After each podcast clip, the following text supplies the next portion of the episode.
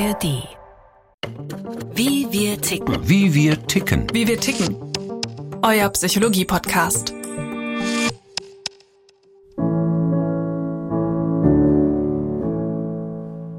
Ich denke, Dankbarkeit ist ein Thema, was lange Zeit so vielleicht unter dem Radar der Menschen gelaufen ist. Und ich habe dann immer gedacht, drei Dinge, ganz kleine. Und wenn es nur der Sonnenschein war oder ein leckerer Kaffee in der Sonne. Aber wenn du den Kaffee morgens nicht fühlst, wenn du den Sonnenstrahl nicht fühlst, sondern das nur machst, weil es dir jemand anders sagt, dann bringt es dir gar nichts. Und da hat sich gezeigt, dass es durchaus möglich ist, ja, Dankbarkeit zu trainieren und dass es dann auch dazu führt, dass das psychische Wohlbefinden höher eingeschätzt wird. Diese Dankbarkeit mit dem Brief des Organempfängers, das hat für mich so eine Welle ausgelöst innerlich und habe gedacht, so, jetzt nimm dich mal in der Kandare und jetzt tust du was Gutes. Dankbar sein. Ein gesundes Gefühl. Von Beate Krohl. Ich erinnere mich noch ganz genau, den allerersten Tag, da hatte ich nämlich Geburtstag und das war das erste Mal, wo mehr als zehn Bücher verkauft wurden und das war ein Tag, wo eine Bloggerin das empfohlen hat und 37 Leute haben das Buch gekauft damals und ich saß da stolz wie Oskar. Dominik Spenst hat das Sechs-Minuten-Tagebuch entwickelt. Wer es nutzt, beantwortet ein halbes Jahr lang morgens und abends jeweils drei Fragen. Dabei geht es auch um Dankbarkeit. Der Berliner Unternehmer vergleicht die Wirkung der regelmäßigen Tagebucheinträge mit einer Taschenlampe, deren Lichtkegel immer größer wird. Man hat halt einen Ausschnitt der Taschenlampe und der ist meistens nur aufs Negative drauf. Und Dankbarkeit öffnet halt einfach diese Taschenlampe und macht den Horizont einfach nochmal breiter, dass man auch das drumherum sieht, was ja meistens auch nicht schlecht ist. Das Sechs-Minuten-Tagebuch ist ein Bestseller. Das Nachdenken über die Dankbarkeit scheint den Menschen zu gefallen, egal ob in Südkorea, den Niederlanden oder Usbekistan. Auch die Forschung hat die Dankbarkeit entdeckt. Das Zentrum der Dankbarkeitsforschung sind die USA, wo auch die positive Psychologie beheimatet ist. Ihre Vertreter wie der Psychologe Martin Seligmann sehen die Dankbarkeit als eine zentrale Ressource für das Wohlbefinden der Menschen. Aber auch in Deutschland gibt es erste Studien. Es gibt viele unterschiedliche Definitionen von Dankbarkeit. Wir sehen Dankbarkeit eher so als Wahrnehmung und Wertschätzung von positiven Dingen im Leben und in der Welt. Und das ist so eine Art Lebensorientierung, könnte man sagen, die sich zeigen kann in einem Gefühl, was eher in einer konkreten Situation auftaucht, dass ich merke, da tut mir jemand was Gutes und ich spüre dieses Gefühl von Dankbarkeit. Es kann sich aber auch zeigen in eher einer überdauernden Persönlichkeitseigenschaft, also bei Menschen, die von Natur aus ein bisschen mehr den Blick auf das Dankbare haben. Hanna Heckendorf ist Psychologin und angehende Psychotherapeutin. Für ihre Masterarbeit an der Lüneburger Leuphana Universität hat sie untersucht, wie sich Dankbarkeit auf das psychische Wohlbefinden von Menschen auswirkt. 260 Versuchspersonen nahmen an ihrer Untersuchung teil. Alle neigten zu verstärktem Sorgen und Grübeln. Viele berichteten zudem von Schlafbeschwerden, Angstsymptomen und depressiven Symptomen. Wir haben das erfasst mit einem Fragebogen, der nennt sich Perseverative Thinking Questionnaire, also der erfasst wiederkehrendes negatives Denken. Zum Beispiel sollten die Personen dann einschätzen, wie häufig ihnen dieselben Gedanken immer und immer wieder durch den Kopf gehen. Und da gab es dann eine Skala von 0 bis 4, von nie bis fast immer. Eine andere Frage war zum Beispiel, meine Gedanken drängen sich mir auf, was die Personen dann auch wieder bewerten konnten. Um herauszufinden, ob es den Menschen besser geht, wenn sie mehr Dankbarkeit empfinden, teilte die Psychologin die Probanden nach dem Zufallsprinzip in zwei Gruppen auf. Die Kontrollgruppe lebte ihr Leben wie gewohnt. Die andere Gruppe nahm an einem fünfwöchigen digitalen Dankbarkeitstraining teil. Unter anderem fotografierten die Teilnehmenden Momente, für die sie dankbar waren, trugen Dankbarkeitsmeilensteine auf ihrer Lebenslinie ein und schrieben einen Dankesbrief. Anschließend befragten die Forschenden die Teilnehmenden erneut zu ihren Sorgen und Grübelgedanken. Das Ergebnis war, dass die Trainingsgruppe sowohl nach dem Training als auch drei Monate später einen deutlichen Unterschied gezeigt hat, also im Durchschnitt zur Wartekontrollgruppe und die Personen eben deutlich weniger Sorgen und Grübelgedanken berichtet haben, auch signifikant weniger Angstsymptome, weniger depressive Symptome, weniger Schlafbeschwerden. Sechs Monate nach dem Dankbarkeitstraining zeigte sich der positive Effekt noch immer. Allen, die daran teilnahmen, ging es psychisch messbar besser. Ein Ergebnis, das sich mit zahlreichen anderen Studien deckt. Dankbarkeit scheint tatsächlich ein gesundes Gefühl zu sein. Aber warum ist das so?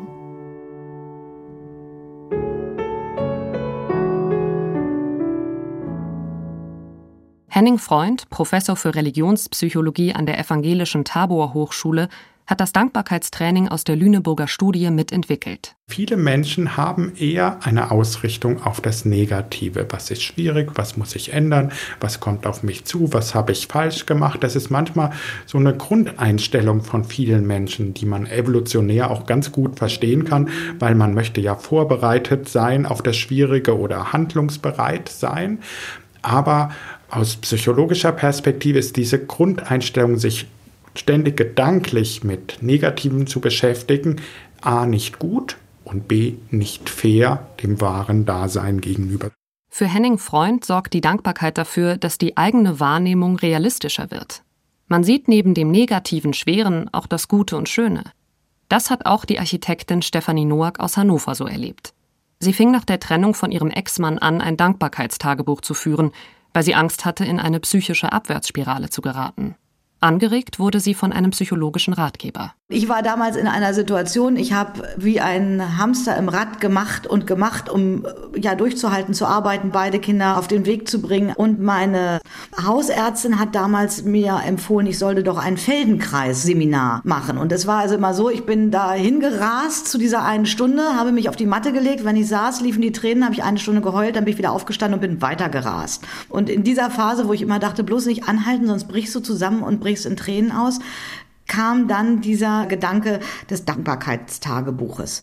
Für ihre ersten Einträge nutzte Stefanie Noack alte Vokabelhefte ihrer beiden Kinder. Jeden Abend vor dem Einschlafen ließ sie den Tag noch einmal gedanklich vorüberziehen und suchte nach Momenten, für die sie dankbar sein konnte. Das sei anfangs gar nicht so einfach gewesen. Ich habe dann festgestellt, das weiß ich gar nicht, ich bin einfach in Not und kann das gar nicht sehen, für was ich dankbar bin.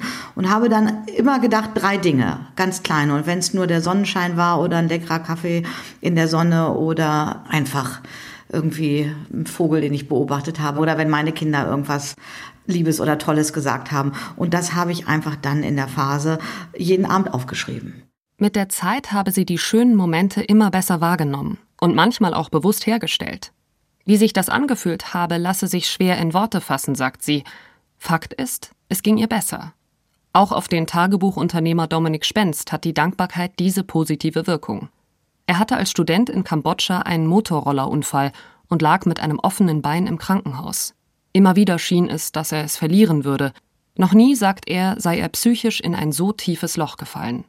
Dann besuchte ihn seine Großmutter, frisch verwitwet und viel dünner, als er sie kannte. Und da war für mich einfach der Punkt, wo ich mir gesagt habe, nee, ich kann jetzt nicht derjenige sein, der meine Oma noch schlechtere Laune macht, ich muss irgendwie da raus.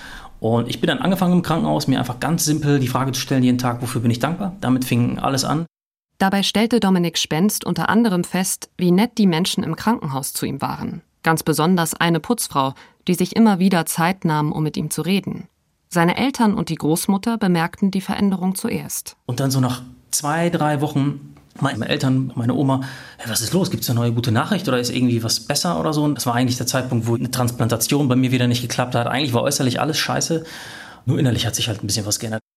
Die ausgewogenere Wahrnehmung allein erklärt den positiven Effekt der Dankbarkeit aber noch nicht. Für die Neurowissenschaftlerin Christina Carnes von der Universität Oregon spielt auch eine Rolle, dass es bei der Dankbarkeit ein Gegenüber gibt. So for it to be gratitude damit es Dankbarkeit ist, müssen wir, im Gegensatz zu einem bloßen Glücksgefühl, an die Absicht eines anderen sozialen Wesens denken, uns etwas Gutes zu tun. Selbst wenn wir für diesen schönen Tag dankbar sind, schließen wir daraus, dass der Tag versucht hat, etwas Schönes für uns zu tun. Im Gegensatz zu, bin ich nicht toll, ich habe diesen schönen Garten. Oder habe ich nicht Glück? Ich habe 100 Dollar auf der Straße gefunden. Christina Carnes bezeichnet die Dankbarkeit als eine soziale Emotion, bei der wir erkennen, dass jemand anderes die Absicht hatte, uns etwas Gutes zu tun. Damit setzt uns die Dankbarkeit in Beziehung zu anderen und signalisiert, dass man nicht allein ist. Gleichzeitig scheinen dankbare Menschen auch gern selbst Gutes zu tun.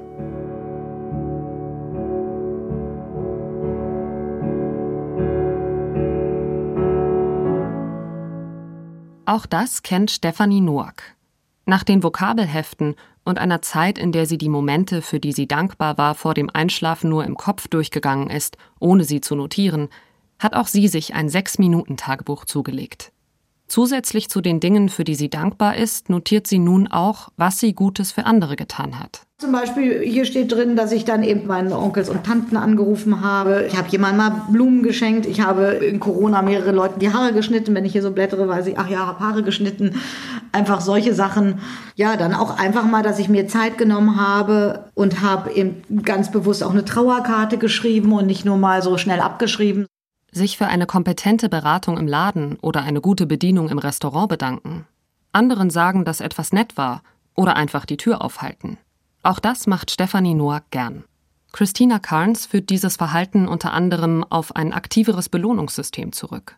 Bei einem Versuch empfanden Menschen, die ihre Dankbarkeit trainiert hatten, deutlich mehr Freude, wenn sie einer Wohltätigkeitsorganisation Geld spendeten, als die Kontrollgruppe, die neutrale Dinge notiert hatte. We were most interested in the ventromedial prefrontal cortex. Wir haben uns vor allem für den präfrontalen Kortex interessiert. Das ist der Teil des Gehirns tief unten zwischen den Augen, der auf eine Menge angenehmer Dinge reagiert. Was wir herausfanden war, dass die Dankbarkeitsgruppe eine größere Belohnungsreaktion in dieser Hirnregion hatte, als sie beobachtete, dass die Wohltätigkeitsorganisation Geld bekam. Bei der anderen Gruppe, der Gruppe mit dem neutralen Tagebuch, konnten wir das nicht feststellen for this other group that had the neutral journaling condition. Wer sein Dankbarkeitsempfinden schult, fühlt sich belohnt, wenn er oder sie selbst etwas Gutes tut. Im Idealfall entsteht so eine Aufwärtsspirale von Geben und Nehmen.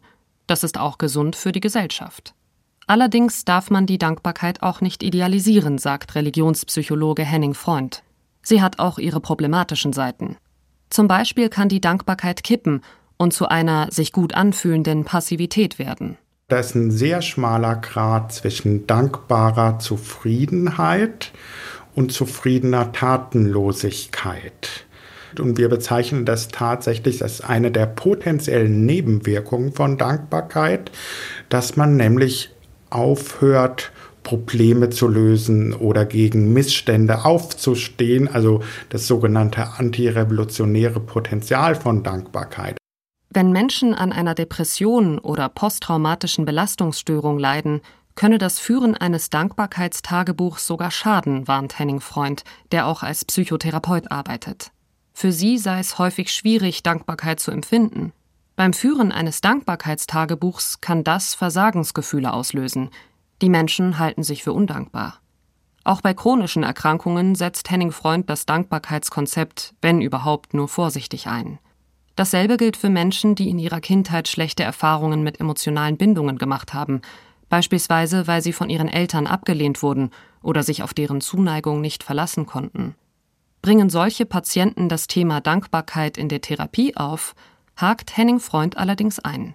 Denn Probleme im Umgang mit Dankbarkeit deuten oft auf etwas Tieferliegendes hin. Eine Patientin erzählte, dass sie zwar Dankbarkeit kognitiv erfassen kann, aber dass sie Dankbarkeit gar nicht ausdrücken kann, also es nicht zeigen kann, die Emotionen nicht zeigen kann.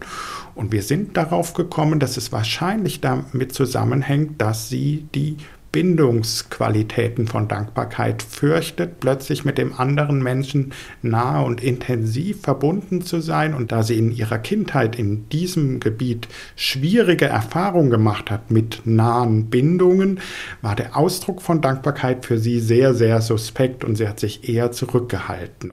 Für Menschen mit unsicheren Bindungsstilen ist die emotionale und soziale Nähe, die mit der Dankbarkeit einhergeht, eine große Herausforderung.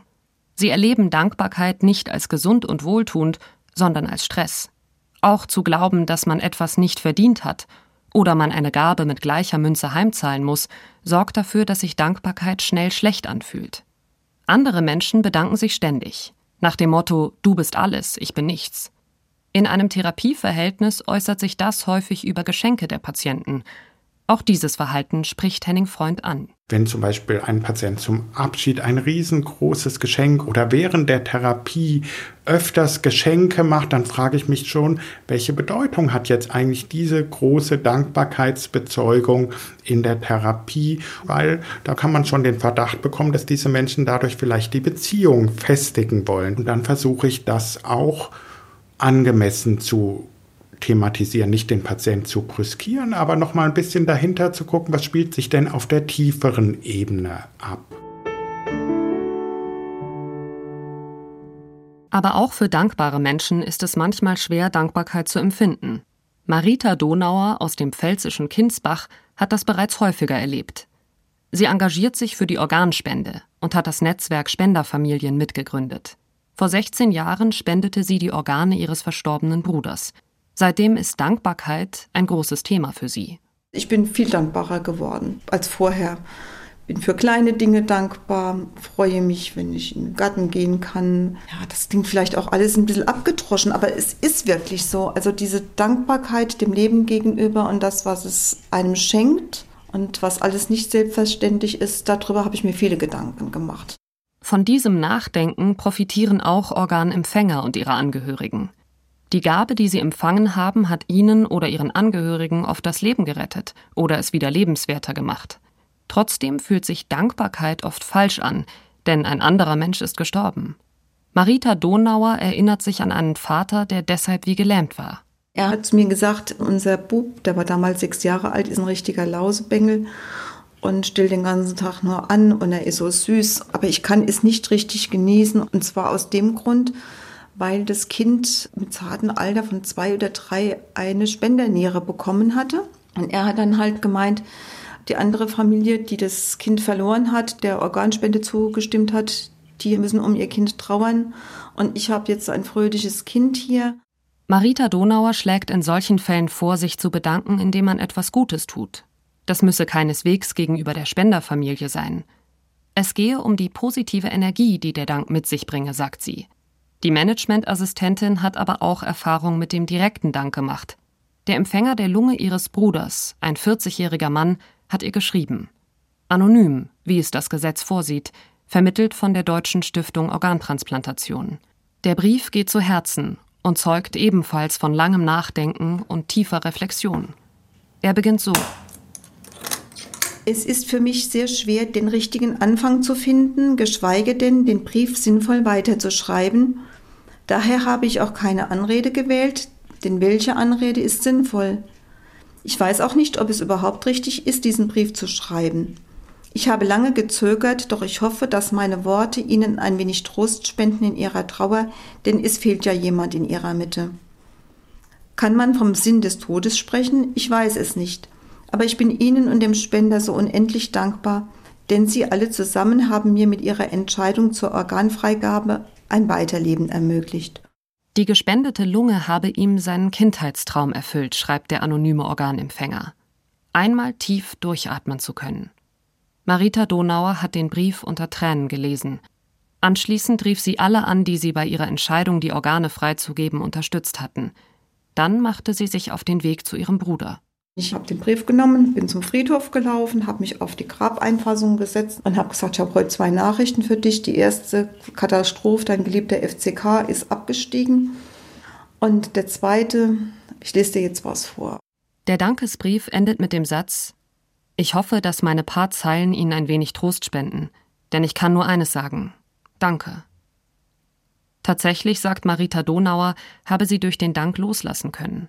Außerdem bewirkte der Brief, dass sie beschloss, sich ehrenamtlich zu engagieren. Etwas, das sie schon lange vorgehabt, aber nie umgesetzt hatte. Dieser tiefe, tiefe Dank, das war so was, was, was mich berührt hat. Ich kann es nicht näher beschreiben, aber das war so eine, man sagt immer ein herzliches Dankeschön. Das sagt man einfach so. Aber da habe ich es gespürt, dieses herzliche Dankeschön. Und das hat auch alles gut gemacht. Und ich denke einfach, dieser Dank, dass man, dass man sieht, dass das nicht selbstverständlich ist, sondern einfach überlegt, das kommt von jemand und da hat jemand an mich gedacht. Das ist schon sehr schön und gibt ein gutes Gefühl. Ein tief gefühlter Dank kann eine Menge Kraft freisetzen. Bei anderen und bei einem selbst. Aus dem Brief des Organempfängers geht aber auch hervor, wie wichtig es ist, dass Dankbarkeit ohne Schuld und Scham empfunden werden kann. Er wolle über seinen Lebensretter, dem er unendlich dankbar sei, nichts wissen, schreibt er. Dank der Anonymität bei der Organspende steht ihm dieses Nichtwissen müssen zu. In anderen Fällen ist es schwerer, mit der ungleichen Machtverteilung und möglichen Dankbarkeitserwartungen umzugehen. Greta Wagner, Vertretungsprofessorin für allgemeine Soziologie an der Universität Darmstadt, stellt das immer wieder fest. Sie untersucht in einer Langzeitstudie, wie sich Beziehungen zwischen Ehrenamtlichen und Geflüchteten im ländlichen Raum entwickeln. Wir schätzen alle Wohltätigkeit, aber Wohltätigkeit kreiert ungleiche Gabenbeziehungen, in der die Empfängerinnen der Wohltätigkeit verpflichtet sind zum Dank. Und wenn man nichts zurückgeben kann außer seinem eigenen Dank, dann gerät man in einen unterliegenden Status innerhalb der Statushierarchie. Greta Wagner hat ihre Studie 2016 begonnen. In den Beziehungen, die sich verstetigt haben, sei es den Ehrenamtlichen und Geflüchteten gelungen, das Problem des ungleichen Status zu lösen. Andere Beziehungen sind an den Dankbarkeitskonflikten zerbrochen, die sich aus dem Statusgefälle ergeben haben. Statt wohltuend zu sein, erzeugt die Dankbarkeit bei beiden Parteien Stress. Diese Konflikte zeigen sich auch bei der Hilfe für ukrainische Geflüchtete. Viele Gastgeber seien enttäuscht über die mangelnde Dankbarkeit ihrer Gäste. Und das zeigt auch dieses strukturelle Problem. Erstens kann man nicht täglich immer wieder danken. Das wird zur absoluten Belastung, vor allem wenn man ohnehin in einer maximalen Krisensituation ist und die Angehörigen noch in der Ukraine zurückgeblieben sind. Und gleichzeitig ist sozusagen die Enttäuschung vorprogrammiert, wenn man etwas so Großes gibt, nämlich sein eigenes Zuhause und glaubt, etwas ganz Großes zurückbekommen, nämlich ganz viel Dankbarkeit und dann bleibt das aus. Es ist sehr verständlich, dass die Menschen darüber auch sehr enttäuscht sind. In den Beziehungen, die halten, sind die Dankbarkeitserwartungen deutlich kleiner, hat die Soziologin festgestellt. Diese Ehrenamtlichen sehen sich als Glied in einer Art Dankbarkeitskette. Weil sie selbst in der Vergangenheit Hilfe erhalten hatten, für die sie dankbar waren, helfen sie nun anderen. Die Dankbarkeitsforschung bezeichnet solche Menschen als dankbare Persönlichkeiten. Wie diese Charakterzüge entstehen, sei noch unklar, sagt der Religionspsychologe und Psychotherapeut Henning Freund. Wir wissen aber einiges darüber, welche anderen Eigenschaften oder Charakteristika diese Personen haben. Wir wissen zum Beispiel, dass Menschen, die empathisch sind, die eine starke Vertrauensbeziehung aufbauen können, die eine sichere Bindungsfähigkeit haben, dass die eher Dankbarkeit empfinden. Studien haben gezeigt, dass dankbare Persönlichkeiten schwierige Lebenssituationen oft gut meistern. So holen sie sich beispielsweise bei Problemen oder auch Krankheiten Hilfe. Umgekehrt gibt es Eigenschaften, die das Empfinden und Äußern von Dankbarkeit verhindern. Da sind zum einen Menschen mit einem unsicheren Bindungsstil, wie Henning Freunds Patientin. Aber auch Menschen mit narzisstischen Zügen tun sich mit Dankbarkeit schwer. Also als Beispiel, das habe ich doch verdient, das steht mir doch zu. Diese Einstellung behindert Dankbarkeit aber auch Materialismus als Gegenspieler, dass man ständig über den materiellen Wert von Dingen nachdenkt, aber nicht über die Beziehungsaspekte, warum der andere mir das gibt. Misstrauen in die guten Absichten anderer könnte auch ein Dankbarkeitsgegenspieler sein, wenn ich dem anderen gar nicht so vertraue, wenn er mir etwas gibt, dass er damit etwas Gutes möchte, sondern ich vielleicht vermute, dass er mich manipulieren möchte, das dämpft Dankbarkeit. Auch wer die Dankbarkeit lediglich zur Selbstoptimierung einsetzt und ohne wirklich dankbar zu sein ein paar Punkte auflistet, komme nicht weit, sagt Henning Freund. Das gelte auch, wenn man die Dankbarkeit nur auf sich und seine Leistung beziehe, also beispielsweise dankbar ist, dass man viel gelernt hat oder viel Sport gemacht hat. Dann bessere sich zwar die Stimmung beim abendlichen Notieren der Dinge, für die man dankbar ist, morgens sei der Effekt aber schon wieder verflogen. Tagebuchunternehmer Dominik Spenst glaubt, dass auch die sozialen Medien das Dankbarkeitsempfinden negativ beeinflussen. Jeder zeigt halt nur den besten Moment. Ich habe geheiratet, ich war im Urlaub und ich habe mir das neue Auto gekauft und so weiter. Wenn das uns bespielt, können wir oftmals nicht anders als den Eindruck zu bekommen, ah, ich muss erstmal das haben, ich muss erstmal genug Freunde und Freude haben, ich muss genug Selbstvertrauen und Selbstliebe haben und dann kann ich dankbar sein und dann kann ich glücklich sein.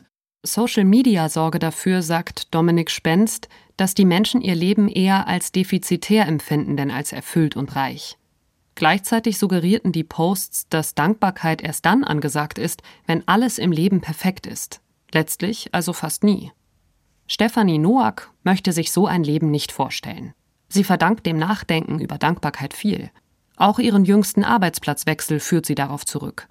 Die Architektin, die inzwischen glücklich zum zweiten Mal verheiratet ist, kümmert sich in der Region Hannover im Fachbereich Soziales um die Wohnraumversorgung. Marita Donauer hat durch die Dankbarkeit so viel Energie gewonnen, dass sie neben ihrem Beruf beratendes Mitglied in der Ständigen Kommission Organtransplantation wurde und bis heute Vorträge zur Organspende in Schulklassen hält. Gleichzeitig spürt sie eine große innere Stärke. Diese unendliche Dankbarkeit und innere Freude, also das ist schon sehr intensiv und ist intensiver als so Jubelschreie und wie toll und wie super, das ist es nicht, sondern es gibt eine innere Ruhe und Gelassenheit und eine tiefe, tiefe Freude. Diese Freude, sagt sie, gehe über Lachen und Herumalbern weit hinaus. Sie berühre ihr Herz. Das war Wie wir ticken für diese Woche. Neue Folgen gibt es jeden Mittwoch in der ARD Audiothek. Bis dahin hier noch ein Podcast-Tipp für euch. SWR 2 Wissen, der Podcast. Jeden Tag eine halbe Stunde. Interessante Hintergründe. Ich habe Patienten, die alleine essen müssen, weil sie die Geräusche ihrer Kinder nicht ertragen. Überraschende Ansichten. Der Lux ist ein Arschloch sowieso. Wichtige Erkenntnisse. Wenn Energie kristallisiert zur Materie, kommt gleich viel Materie und Antimaterie heraus. Drängende Fragen. Was spricht dafür? Was dagegen, dass ein Windrad ein Auerhuhn tatsächlich stört? Historische Ereignisse. Mr. Gorbatschow Tear down this wall. SWR 2 Wissen, das sind gut recherchierte Geschichten aus unterschiedlichsten Gebieten, zum Beispiel Medizin, Klimaschutz oder bewegende Biografien. SWR 2 Wissen könnt ihr in der ARD Audiothek hören, der SWR 2 App oder überall sonst, wo es Podcasts gibt.